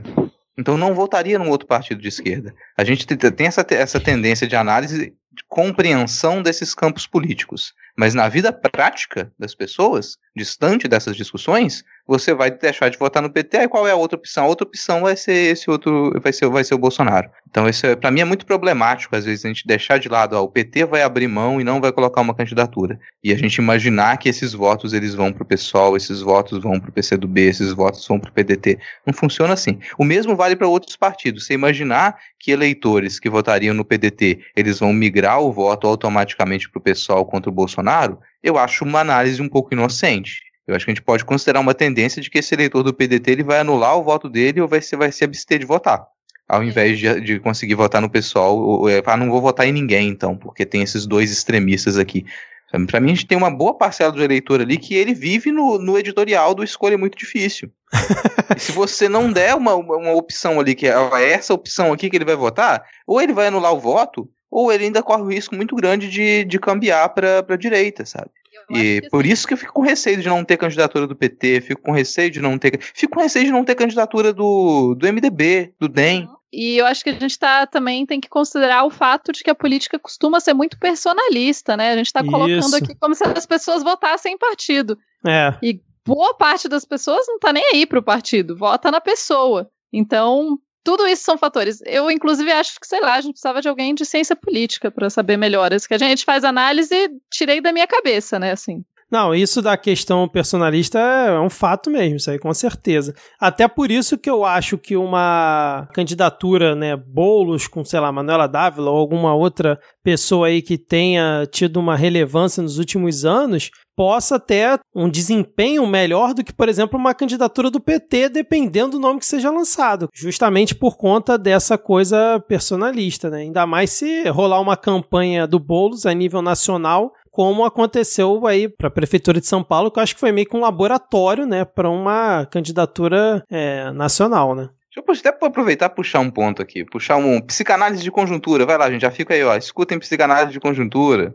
Ótimo Beijo, Marília podcast. Moscou. Então, puxando aqui uma, um, uma- um ponto que pode ser mais. um pouco mais abstrato da gente discutir, mas o papel da alegria na campanha de esquerda, cara. Que eu acho que é uma coisa que a gente pôde observar como uma retomada disso, assim, no, no caso dessa campanha do Boltz da Erundina, e o efeito que isso causa. Você tem uma campanha que ela, que ela te dá a impressão de que, opa, peraí, aqui a gente tem como construir uma cidade mais alegre. Aqui a gente tem como construir um país mais alegre. Sabe? Não é aquela coisa taciturna, aquela coisa preocupada, aquela coisa muito Fernando Haddad, sabe? Não, não é isso. Eu gostei de ver isso, cara. Eu acho que a gente precisa mais disso. Eu acho que isso é uma das coisas que pega o, a pessoa que está disposta a votar no tipo de pauta que a esquerda traz, e se entendendo como de esquerda ou não. Sabe, ela, é, aquilo ali pode ganhar essa pessoa. Para aqui eu tenho confiança. É nesse caminho que eu quero seguir. Eu senti isso na campanha do Bolos e eu queria muito que a gente tivesse isso em 2022, uma campanha que pudesse trazer essa alegria, que ela pudesse vir sem medo. Assim. E talvez isso uh, se, é, seja o começo do desenrolar da chave da comunicação para a gente ir contra a, a, fake news, né? Que é só desgraça, é sempre coisa ruim, é sempre o pior e ameaça e tudo, porque é aquilo que a gente fala aqui já há dois anos nesse podcast, né? Que a gente tá na mesma guerra que eles, mas sem as mesmas armas, né? Porque a gente não pode usar a fake news, não pode usar a mentira do jeito que eles usam.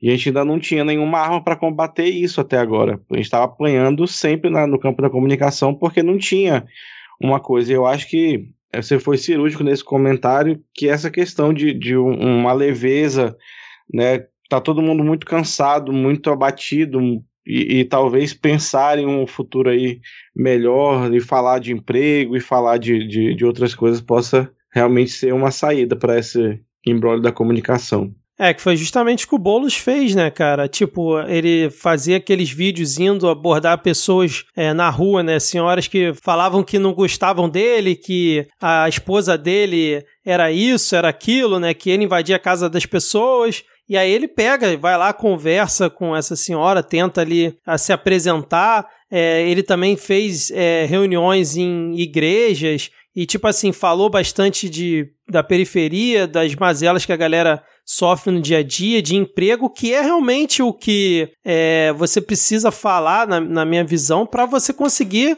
se conectar com esse eleitor que, cara, ele não vai ficar escutando podcast de uma hora e meia para ficar acompanhando a política. Ele não tem tempo, como o Rodrigo sempre fala, né? O cara tá preocupado em sobreviver, ele não tem tempo de ficar é, vendo todo o noticiário, de ficar estudando, né? É o, o, o papel da esquerda, né? Do, do, do marxismo, de sei lá o que, ele não vai vai ter tempo disso. Então. Planos de campanha de cada candidato, né? É, exatamente. Então você realmente tem que ter um jeito de tentar se comunicar com essa galera. O que eu só fico com um pouco de pé atrás nessa bela campanha que o Boulos fez é o quanto ela conseguiu furar a bolha. Eu acredito que o pessoal né, que organizou a campanha dele deva fazer esse estudo, né, já talvez pensando em 2022, porque a gente vê que o Boulos ele ganhou na votação nos mesmos lugares que o Haddad ganhou em 2018. Então, assim, às vezes eu fico com a sensação, espero estar errado, que a campanha agrada muito a gente, né? O nosso espectro aqui é, é muito bonito, foi muito legal de ver, mas na pessoa que deve, que assim precisa chegar para virar aquele voto e fazer a pessoa não votar no Bruno Covas ou não votar no Sérgio Moro, fazer ela entender que quem realmente está preocupado com ela é o candidato ali de esquerda,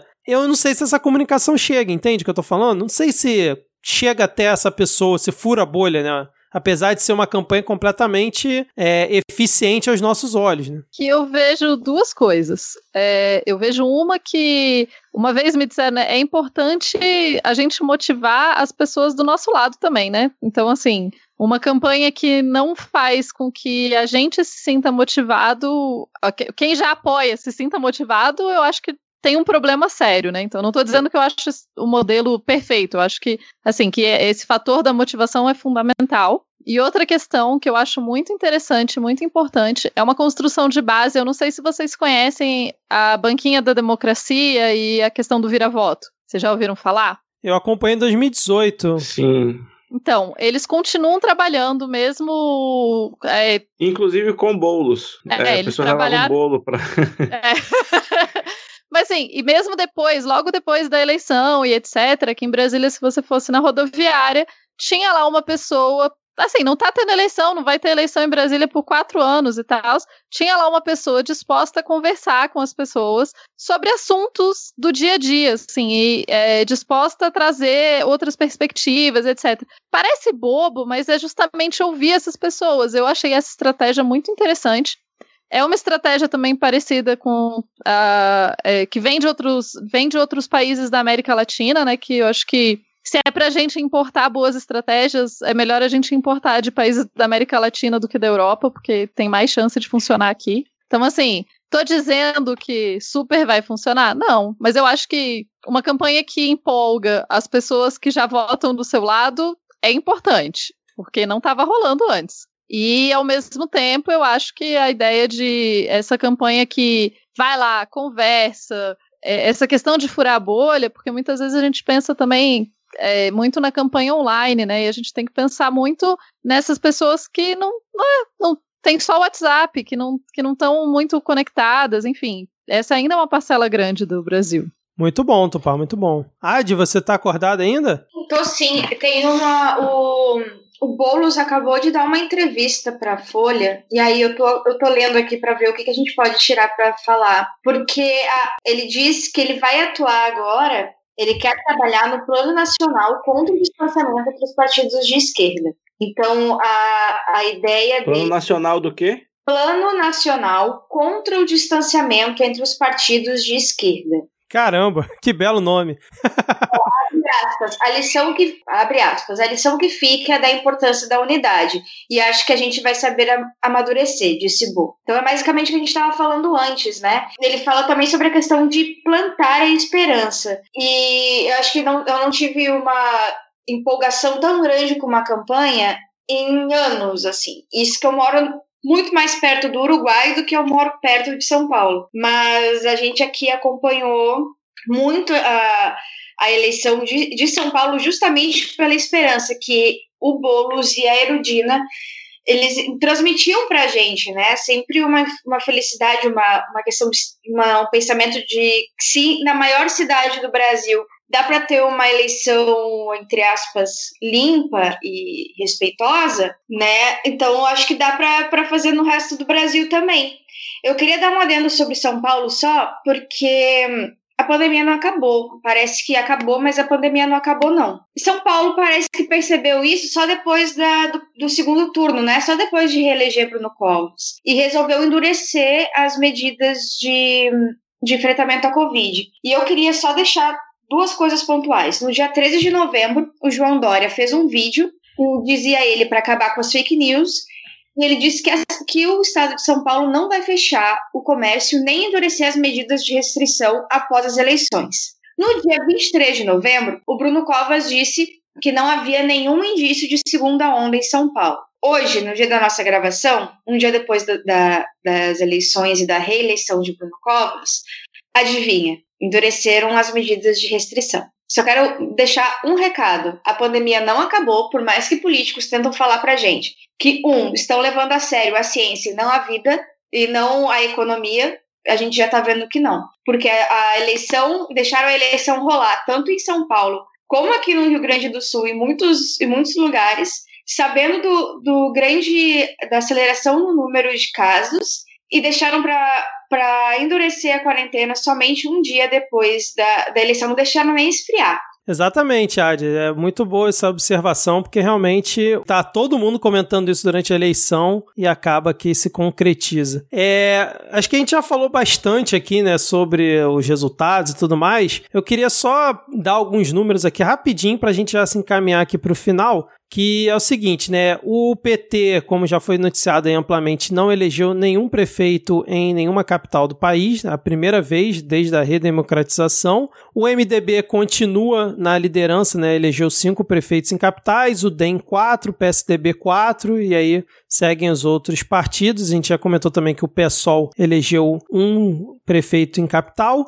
Aí, na distribuição, né, entre os partidos que mais elegeram prefeitos no Brasil todo. O MDB continua na ponta com 784, mas perdeu bastante terreno, que ele na última eleição de 2016 tinha mais de mil. O PP, né, o antigo partido do Bolsonaro, tem mais políticos indiciados na Lava Jato, né, e por aí vai é agora o segundo partido com mais prefeituras no Brasil, 685. Aí segue ali PSD do Kassab, PSDB, o DEM cresceu bastante, né? Aí vem PL, PDT, PSB, PTB, Republicanos e só depois aparece o PT ali, deixa eu ver, na 11 colocação O PT, que já tinha reduzido bastante, né, de 2012 para 2016, agora reduziu mais ainda, está com 183 capitais, apesar que algumas personalidades aí petistas tentaram usar o argumento que, na verdade, o alcance né, e a influência do PT não diminuiu porque, em número de eleitores,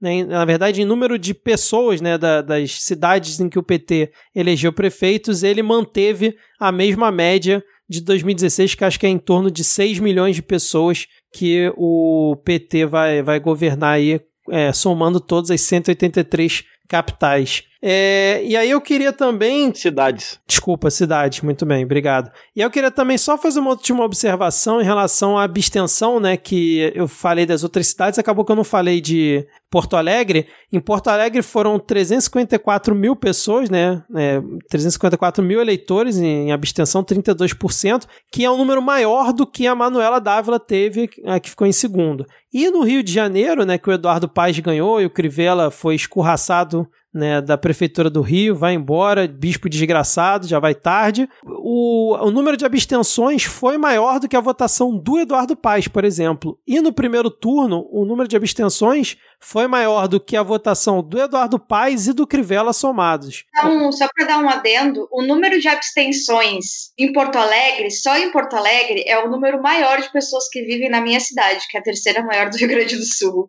Caramba! É muita gente, velho, é muita É. gente. Pô, no Rio foi 1 milhão 720 mil eleitores, né, que se abstiveram de votar 35% do eleitorado. A- Agora eu queria só puxar aqui os últimos dois tópicos, jogar a casca de banana aqui pra vocês. Vou falar os seguintes nomes: Ciro Gomes, Flávio Dino e João Campos. Qual o comentário que vocês têm aí a respeito dessas figuras aí do, durante a eleição e no pós-eleição aí? Sabe o que, é que eles têm mais que eu? Dinheiro. Ciro Gomes não gostou do Flávio Dino É indo uma votar verdade. com a, com a camisa Lula livre no dia, né? É, criticou ele hoje e ficou se vangloriando das belas alianças que o PDT fez com o DEM, PSDB e outros partidos aí nas eleições municipais. Ainda tem como fazer, ainda tem como, tem como fazer comentários sobre o Ciro Gomes e o Flávio Dino. O João Campos não tem comentário pra se fazer. Tipo, é só mais um play- playboy escroto. É um playboy escroto que não deveria estar na política, não deveria ser liderança de porcaria nenhuma. Vai viver sua vidinha de playboy lá, tomando, exibindo o seu café da manhã super clean e chique com a sua namorada deputábata. Sabe? Vai se fuder, cara. Esse é o tipo de gente que não. É, é, é esse o único recado pra esse tipo de gente. Pra playboyzinho escroto do caralho. Vai se fuder. Agora, Ciro Gomes e Flávio Dino, dá pra ter algum comentário, por quê? O Ciro Gomes ainda dá pra ter uma perspectiva de que ele mude um pouco o comportamento dele e aí é possível ter um diálogo. Porque é muito difícil você dialogar com uma pessoa que acorda um dia te xingando e no outro dia te beijando. Não dá, muito difícil, sabe? E o, o Flávio Dino ele tem os seus problemas locais, mas eu ainda acredito que ela é uma voz que pode servir muito bem de cabo eleitoral. Eu não gostaria de uma candidatura do Flávio Dino. Não gostaria, não acho que a gente tem que seguir nesse caminho, mas eu acho que ele pode funcionar muito bem como um cabo eleitoral. Ele é uma voz que a gente tem que considerar. Aliás, eu- esse comentário também pode se estender ao Ciro Gomes. De repente, o Ciro Gomes é mais um desses que ele pode escolher só subir no palanque como cabo eleitoral. Esquece candidatura Ciro Gomes. É, mas tem muita gente que gosta do Ciro, então vai ser cabo eleitoral. Uma, uma grande ajuda que o Ciro, o Ciro pode fazer para a política nacional é dar a vez para outras pessoas e servir de cabo. Isso ele pode fazer bem. É, lembrando que o Flávio Dino respondeu ao Ciro, né? Na verdade, não respondeu. Ele tuitou falando que não responderia ao Ciro por duas razões. Primeiro, tenho respeito e apreço por ele. Segundo, é a minha contribuição para que o campo nacional popular caminhe unido. Não me cabe acirrar conflitos desnecessários. E aí parece que o Ciro respondeu depois, né, também. Ele botou: Tenho muita estima e respeito pelo governador Flávio Dino. Se discordamos pontualmente na análise do momento brasileiro, em nada diminui minha vontade de construir a mais ampla possível uma generosa aliança de centro-esquerda que dê suporte a um novo projeto nacional de desenvolvimento. Olha aí, ô, Rodrigo. Aí, aí, aí que não dá. Aí que não dá. Meu amigo, não dá pra você colocar, sabe? Não dá pra você enfiar nacional desenvolvimentismo dentro da esquerda. Não dá volta pra década de 40. Esse é um problema do Ciro. Ele não sai da década de 40 do século 20, bicho. Faça meu favor. Porra. Sabe? É. 2022. Você tava querendo fazer projeto pra 2022 voltando pra década de 40? Não tem condição. Não tem condição. Você está dizendo que o ideal não é a gente construir uma nova Vale? Será? Aliás, olha, o, o, o, qualquer pessoa que tem pauta ambiental, que defende pauta ambiental, sabe, deveria estar tá, tá trabalhando para impedir que o Ciro Gomes ele leve esse tipo de projeto à frente. É, é só uma questão. Se você que você considera, se é pedetista, você se acha que está no campo de esquerda, se tem alguma consideração por pauta ambiental, então, por favor, comece a cagar pro Ciro. Toda vez que ele enfiar essa porcaria de desenvolvimentismo no discurso, você se lembra disso. ah, de Tupá, querem comentar alguma coisa a respeito desses nomes? João Campos, Flávio Dino, Ciro Gomes. Eu acho que foi muito bem contemplada e acho que essa questão do, do Ciro Gomes é de se olhar, é de se prestar atenção nos próximos meses até 2022, se esse tipo de comportamento vai mudar. Eu não levo a fé que o Rodrigo leva. Eu acho muito difícil, assim. Eu acho que ele já cicatrizou o personagem, assim. O personagem já é ele, já. Acho que tem uma coisa que, que eu não estou considerando aqui, que é on, em onde está a Vênus de Ciro.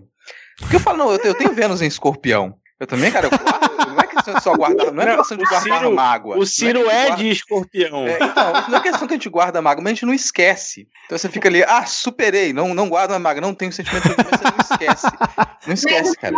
Eu lembro, eu lembro, eu lembro dos, eu lembro dos cinco reais que eu perdi em BH em 2017. Eu lembro da pessoa que pegou um livro comigo no início da graduação, sabe lá quantos anos atrás, e nunca me devolveu. Eu nunca vou me esquecer disso, não consigo. Aí fica ali, fica aquela, aquela agulhinha ali. Então, pô, Ciro, sabe, vamos, vamos trabalhar um pouco esse mapa aí, tem, sabe, algumas soluções que a gente pode encontrar. A gente entende que você tem essa mágoa pro resto da vida com o Lula, isso nunca vai se curar, sabe? Mas é uma coisa que você tem que botar para fora mesmo. Bota para fora, chora um pouco, aí de repente você consegue abraçar com sinceridade essa, essa, causa que você colocou de frente ampla. Porque você abraçar na frente ampla para poder dar um, dar um peteleco na cabeça do jeito e falar, eu me lembro, eu lembro que você passou a perna em mim, eu lembro que você me atacou, nunca vou esquecer. Difícil, cara. A merda dessa treta toda é que o Lula também é escorpiano. Tanto o Lula quanto o Ciro Gomes são escorpianos. Então os dois estão dormem pensando nas mágoas do dia a dia. É foda. Imagino que deve ser complicado. Tem metade do mapa em escorpião, é difícil.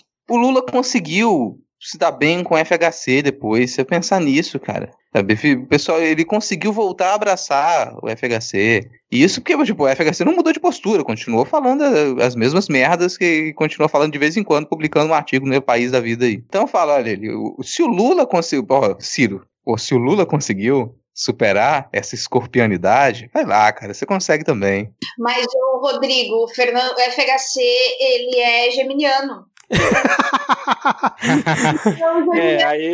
fingindo que tá de boa, o escorpiano tá lá também, assim, só esperando para dar o bote. Então tem explicações astrológicas, sim. E esse foi o horóscopo do Midcast. Agora, só fazendo aqui uma outra observação, já que não tem pauta, vou lembrando aqui do, das coisas, né? Veio a notícia, né? Fizeram um levantamento que os partidos do Centrão vão comandar quase metade dos municípios do país. Lembrando que o Centrão, no momento, tá fechado com o Bolsonaro, então vai ser um importante player aí para 2022 também. Mais algum comentário aí sobre eleições, esquerda, frente ampla? Ou a gente pode ir para o momento virar casacas? Ah, vamos dar uma comemorada aqui um pouquinho antes, porque, cara, a gente falou, falou, falou, e a gente não falou da humilhação dos apoiados do Bolsonaro. Ah, verdade. Porra, ah. cara, isso aí, ó. Ah. Aqui em Vitorinha, o capitão Assunção, sei lá, cara, quantos votos ele teve? 4%? 5%? e, e foi vexaminoso, porque o sujeito ele começou a campanha com a seguinte fala: Vocês vão ouvir falar muito de mim, porque vão inventar muitas mentiras a meu respeito, vão falar muito, vão inventar muitas fake news sobre mim. Ninguém ficou sabendo quem era o cara. Todo mundo se cagou para ele. Veio outro candidato bolsonarista aqui também do PL, o, o, o Ralph, ele começou a campanha lá falando, se puxando para a verdadeira candidatura conservadora. Quando bateu o desespero, ele foi lá abraçar o Magno Malta e desceu a ladeira abaixo assim, o restinho que ele tinha, ele, ele, desapareceu na hora que ele abraçou o Magno Malta. Foi de ver, cara, foi uma delícia ver os candidatos apoiados pelo, pelo Bolsonaro se fudendo bonito. Não, foram vários, né? Foi o Crivella aqui no Rio, teve aí o Capitão Wagner que perdeu no segundo turno lá em Fortaleza, teve aqui a delegada Patrícia, né, que era em Recife, que também não conseguiu ir pro segundo turno, ficou atrás até do Mendonça Filho. Mas quem que teve aí? A, a, a senadora. Vitor Souza, o maior especialista em eleições municipais do Brasil. Depois de editar, sei lá quantas horas de boletins, né, cara? Teve também a senadora, acho que de Mato Grosso, acho que foi Mato Grosso, né, que teve eleição suplementar também, apoiada por ele, também não se elegeu. Enfim, cara, foi, foi realmente uma parte muito boa. E dos, sei lá, 78 candidatos com o nome Bolsonaro na urna, só um se elegeu, né? Que foi o Carluxo. Todos os outros, nenhum deles conseguiu. o único que realmente tem o nome dele, assim, não consegui excluir. Cara, não sei o resto do pessoal, mas eu percebi um movimento, assim, até das, de, de candidaturas de direita fazendo um esforço enorme para poder se desvincular do nome do Bolsonaro. Verdade, cara, verdade. Falando em Carluxo, eu lembrei aqui agora, né? Ele, o Carluxo tweetou hoje o seguinte, vou até ler aqui que eu até publiquei lá no perfil do Midcast, queria ver se vocês entendem. O mini momento Carluxo aqui, Diego, desculpa aí roubar a sua... Ah, ele botou assim, avião e invasor, que ele tá falando da Manuela Dávila e do Boulos, né? Devem pensar pelo lado bom. Vão passar mais um tempinho sem precisar esconder que são comunistas que apoiam a democracia, deixa eu repetir aqui, que apoiam a democracia, as drogas a, e a ideologia de gênero, ou fingir que não odeiam o cristianismo, a propriedade privada e o brasileiro comum. Agora eu queria entender essa lógica do Carlos. Como é que alguém precisa esconder que apoia a democracia, cara? A real é que essa altura, quem é que não odeia o brasileiro comum? Vamos e convenhamos. A propriedade privada eu já odeio de graça. O brasileiro comum ele se esforça. ele, ele ele, ele tem aquela história, né? O cidadão trabalha quatro meses para pagar imposto e os outros, sei lá, acho que para trabalhar mais quatro para me fazer raiva. É, pois é, cara. Cara, pensar, as únicas coisas que não fazem sentido nesse tweet do Carluxo mesmo, que não, sério, faz sentido. As únicas coisas que não fazem sentido é a ideologia de gênero, que não existe, é. e a parte da invasão e do, do, de avião, assim, que são metáforas, mas vamos dar, dar o caldo ali porque é Carlos Chase, né? Então, se for pensar realmente, só o que não faz sentido ali é o que não existe, que é a ideologia de gênero. O resto tá, tá, tá ok. Eles apoiam a democracia, eles são comunistas, eles detestam a propriedade privada, é, tá, tá certo. Não, na verdade, eu até publiquei lá no perfil do Midcast, né? Pra quem não segue, arroba podcast Mid, que assim, pela lógica dele, se a Manuela Dávila e o Boulos não vão precisar esconder que apoiam a democracia, já que não foram eleitos, quer dizer que então que o pai dele, que foi eleito, ele precisa esconder que não apoia a democracia? É, seria essa a lógica? Ah, mas ele não esconde, ele não esconde que não apoia a democracia. Se ele escondesse ainda fazia sentido, mas ele não esconde, ele tá nem aí. É, então realmente nada faz sentido nesse tweet do Carluxo, mais uma vez, né, cara? então vamos seguir para o momento Vira Casacas, né, onde mandamos salves, beijos e abraços para os ouvintes. Deixa eu começar então esse momento aqui mandando um beijo e um abraço para o arroba dascrampos4200, que também mandou um beijo para todos nós aqui do Midcast e um abraço com todas as medidas de segurança para Letícia Dacker do Pistolão do Podcast. E ele também pediu aí um muito obrigado a todos que participaram da cobertura das eleições municipais aí do Midcast. Então, aproveitando esse gancho, né, do das Crampos 4200, vamos agradecer aqui a todos os nossos correspondentes que fizeram né, que nos proporcionaram poder fazer essa cobertura incrível aqui no Midcast, sem modéstia nenhuma, foi uma cobertura assim espetacular, quase 10 horas de conteúdo, cobrindo aí, trazendo o panorama de todas as capitais. Que vamos agradecer aqui ao Natan Pérez, de Rio Branco, no Acre, Diego Esquinelo, de Manaus, no Amazonas, Luana Darby, de Macapá, lá no Amapá, inclusive Luana, é, já combinei com ela para se caso tiver segundo turno lá no, em Macapá, para ela também fazer um boletim, porque merece. A Natasha Vasconcelos, de Belém, lá no Pará. O Wesley Teixeira, de Porto Velho, em Rondônia. Ronildo Rodrigues, Boa Vista, Roraima. Letícia Lima, Palmas, Tocantins. Rodrigo Hipólito, Vitória, Espírito Santo. Tiago Cote, eu não sei se é, se é esse sobrenome dele, tá, tá certo, Rodrigo? Tiago Coace, lá do podcast Larvas Incendiadas, que fez Belo Horizonte, Minas Gerais. Vitor Souza, Rio de Janeiro.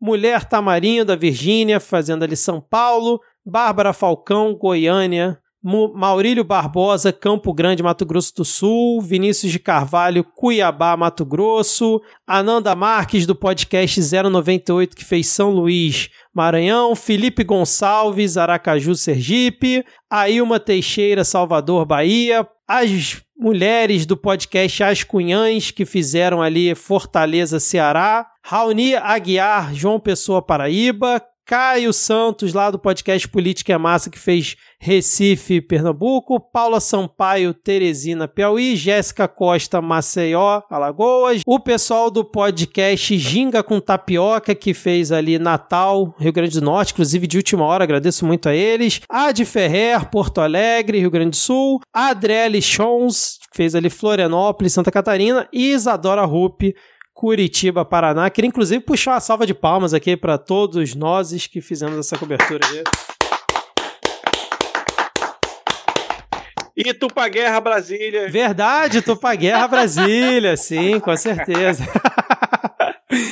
ai, ai. Depois desse grandioso agradecimento, vamos seguir aí com os próximos nomes no momento, Vira Casacas. O Denis Almeida mandou um salve para os amigos Belinho Escobar, eu, Dani Amorim e a mulher Tamarindo, que vive em um estado da federação onde o governador manipula os protocolos de segurança e saúde para poder eleger o seu apaniguado, é assim mesmo que se fala, gente? E no dia seguinte se desmente na maior cara dura, entre parênteses, ele está muito puto. Também estou. O Gelson mandou dizer que o dia dele foi horrível e pediu para colocar o nome dele na lista. Coitadinho. Eu lamento muito pelo seu dia ter sido horrível. O dia de todo mundo também foi, tenho certeza. E gostaria de dar um abraço no coração de quem teve um dia ruim hoje. Sinta-se abraçado virtualmente establishment, que é o Gelson Bardeloto, né? O nosso establishment aqui. É, a Amanda, que por acaso é minha namorada, pediu salve, beijos e abraços. Então, um beijo, meu bem. ah, ficou com vergonhinha.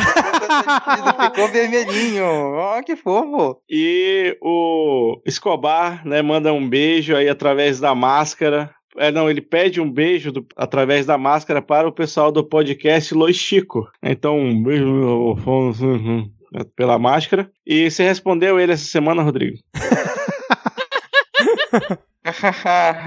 Pô, vou mandar um salve aqui pra, pra, minha vizinha, por enquanto vizinha aqui, a Lívia. A Lívia Santos pediu um salve e ela falou que ela tá pensando seriamente em deixar de ser minha vizinha, mas, pô, a gente já tá até combinando ali, não, vamos fazer isso. Primeiro a gente toma uma cerveja junto, que a gente nunca conseguiu tomar uma cerveja junto. Então espera aí o pós-pandemia e depois você pensa se vai continuar em Vitória, não. Mas continua, pô, a gente precisa aqui que, que o bairro continue bem. Então o pessoal de, de, esquerda tem que continuar aqui no bairro. Fica o salve aí pra Lívia. Vou fechar aqui os meus salves com um salve pra Leila, do canal da Leila que oh, as cobranças estão funcionando, hein, Leita? Você já tem um lugar cativo aqui e de repente a gente vai criar coragem de mostrar a cara de novo aí. Então essa insistência está valendo a pena. E eu vou mandar um salve pro Ataíde Júnior. Uma, na verdade é um salve e uma nota de repúdio para os vizinhos paulistanos dele. Fica a nota de repúdio. E também um salve pro arroba wellacd que tá pedindo um salve para Piracicaba, a cidade mais esquerdista do interior de São Paulo, que elegeu o DEM. Então, tá aí um salve para Piracicaba. De, de, então, deixa eu fechar aqui, porque eu estipulei uma regra aqui antes da gente começar o momento. Eu mesmo quebrei a regra e esqueci de fazer o segundo salve, que é pro Ian Ariel, que pediu um salve para ele e um olhar de reprovação para o seu país, Boa Vista, por motivos de eleições, pois ele falou que o segundo turno foi uma porra, foi muito ruim ruim lá. Então, fica aí um salve pro Ian Ariel. Dicas culturais, vocês têm alguma? Hoje já não teve paródia, não vai ter dicas culturais também? Como é que a gente vai fazer aqui? Vai ter sim, vai ter sim. Vai sim, vai ter sim. Então façam aí, por favor. Então, minha primeira dica cultural, na verdade, é o perfil pra gente seguir da Winnie Bueno lá no Twitter e também no Instagram, que ela é uma mina negra aqui, do, aqui de Pelotas, da minha cidade, e ela fala muito sobre a questão negra, no, no, principalmente no Rio Grande do Sul. É muito interessante. E, como não poderia deixar de ser, eu vou ter que indicar sim o novo álbum da Miley Cyrus, Diego. Vou ter que indicar, porque tá bom pra caralho. Escutem Plastic Hearts, deem stream na minha esposa, porque futuramente vamos casar. Um beijo. eu quero informar que eu finalmente consegui chegar na parte de Doctor Who onde ele vira a doutora, a 14 quarta. Então assistam Doctor Who, tem na Globoplay, você que pagou o pay-per-view do Big Brother aí, já é quase Big Brother de novo, então assiste lá. Ou procurando o caminhão que caiu também. E eu também estou assistindo recentemente, agora que chegou no, no Brasil por vias oficiais, The Mandalorian, porque eu já tô velho para procura, ficar procurando torrent às vezes. e é muito bom. O Baby, o Baby Yoda é muito fofinho, assistam The Mandalorian. Pois é, cara, eu assisti a primeira temporada, gostei bastante também. Mas foi pelo, pelo Torrent. Você fez aí o Disney Plus, né, cara? Tá é, eu ainda não vi o, o Mandaloriano. Não, por acaso, na, na, verdade, quem fez foi a Amanda. Obrigado, bebê. então eu vou indicar. Na verdade, eu já indiquei, mas eu vou reforçar a indicação para vocês assistirem o documentário do Chicão, Chucu, do Chicão Chucuru, que foi o cacique que foi assassinado em 98. É muito legal o documentário. Não, o assassinato é péssimo. Então assistam, o link tá aqui. Não é muito longo, enfim, e é muito interessante. Rodrigo, vai indicar alguma coisa, cara? Cara, eu vou. Vou indicação de podcast. Vou indicar o Minestrone. Já ouviram falar do Minestrone? Não. O Minestrone é um podcast sobre culinária. Hum. É um hum. podcast ali, se você quiser, o pessoal tá pensando, pensando em culinária, além de ideias de receita, vamos além da receita, vai lá, procure por Minestrone e escute um pouco. O último, o último episódio é sobre livros de comida. O que, que você vai pensar quando pensa em livros de comida? Vamos lá ouvir o Minestrone. Tem muito assunto sobre comida, sobre cozinha, sobre o que acontece na cozinha. E a minha segunda indicação aqui é o jabá do encerramento da temporada do Não Pode Tocar. Então vocês vão lá ouvir podcast como Insistência, vocês vão encontrar algumas vozes conhecidas lá, inclusive do Vitor, que também deu um depoimento pra gente. Desculpa gente por isso. É, tá, tá perdoado. Sacanagem.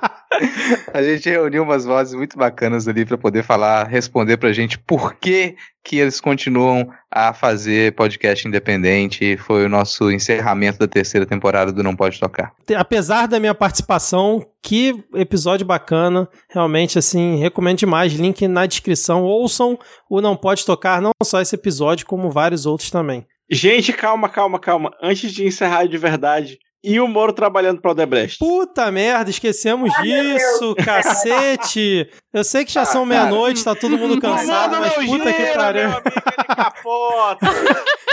Esquecemos disso, cara. Mais um cidadão ele assumiu a cidadania do Odebrechtistão, né?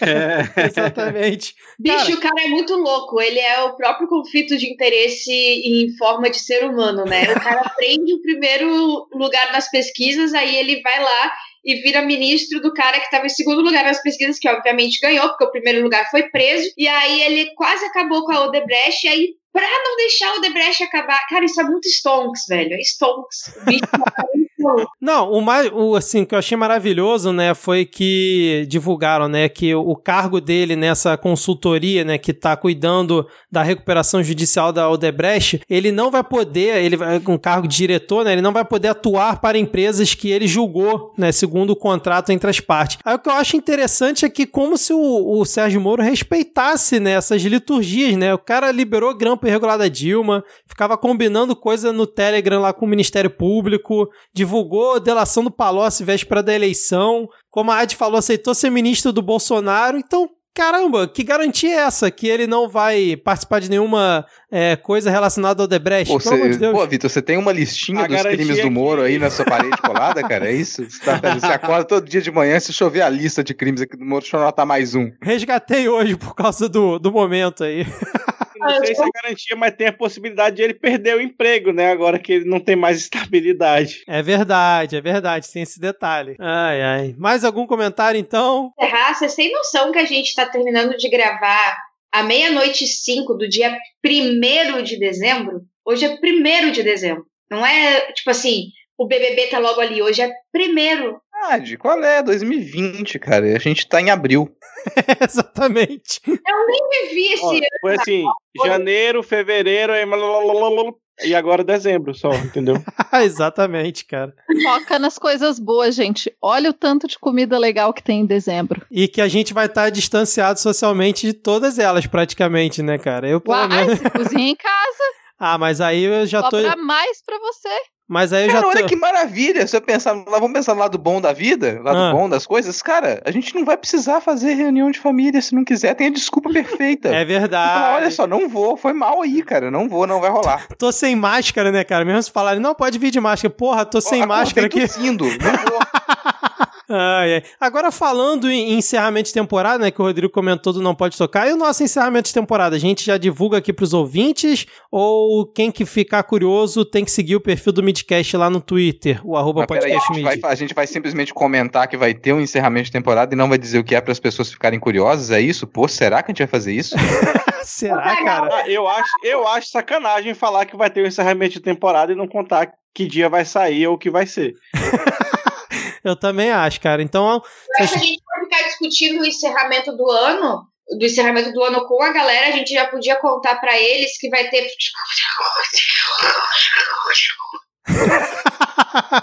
então, então fica Ah, aí. então quer dizer que nesse dia vai ter. Não, gente, não. Eu vou até falar pro editor. Edita essas falas deles aí, do Diego e da Adi. Porque não, não, pode, não vou contar esse tipo das pessoas, não, porque as pessoas vão criar expectativa. Se a gente diz que tem toda essa grandiosidade, as pessoas, o que, que elas vão ficar esperando, né? É bom elas não saberem todo esse planejamento que a gente fez, porque imagina, cara, as pessoas já estão ali quer- querendo saber o que vai acontecer, aí vocês dão esse tipo de dica. Mas assim, não vai ser nada, não, gente. Não vai ser nada tão grandioso esse, não. Não precisa, não precisa marcar na sua agenda, não precisa separar ali 24 horas do seu dia pra poder acompanhar nada com a gente, não, tá? Fica de boa. Eu, eu vou só dar um spoiler. Não será uma retrospectiva de 5 horas igual no ano passado. Esse é o único spoiler que eu posso dar. Para maiores informações, segue o perfil do Midcast lá no Twitter, o arroba podcastmid. Algum comentário final ou podemos. Ou podemos nos des... Ou podemos nos despedir e dar tchau aqui para os ouvintes. Carioquês é foda, né, cara? Tem as palavras que não saem. né? É muito S. A, a linguinha não deixa. É não muito deixa. S. Num dado momento eu já achei que tu queria se despir. Ai, o nude que o Diego prometeu e nunca rolou, hein? Olha aí, Quem olha aí. prometeu Diego. foi o Rodrigo. Quem prometeu foi o Rodrigo. Cobrem dele. Então é assim que encerra o programa. Tirando a roupa. Valeu. Tchau, Valeu, tchau, tchau. Tchau.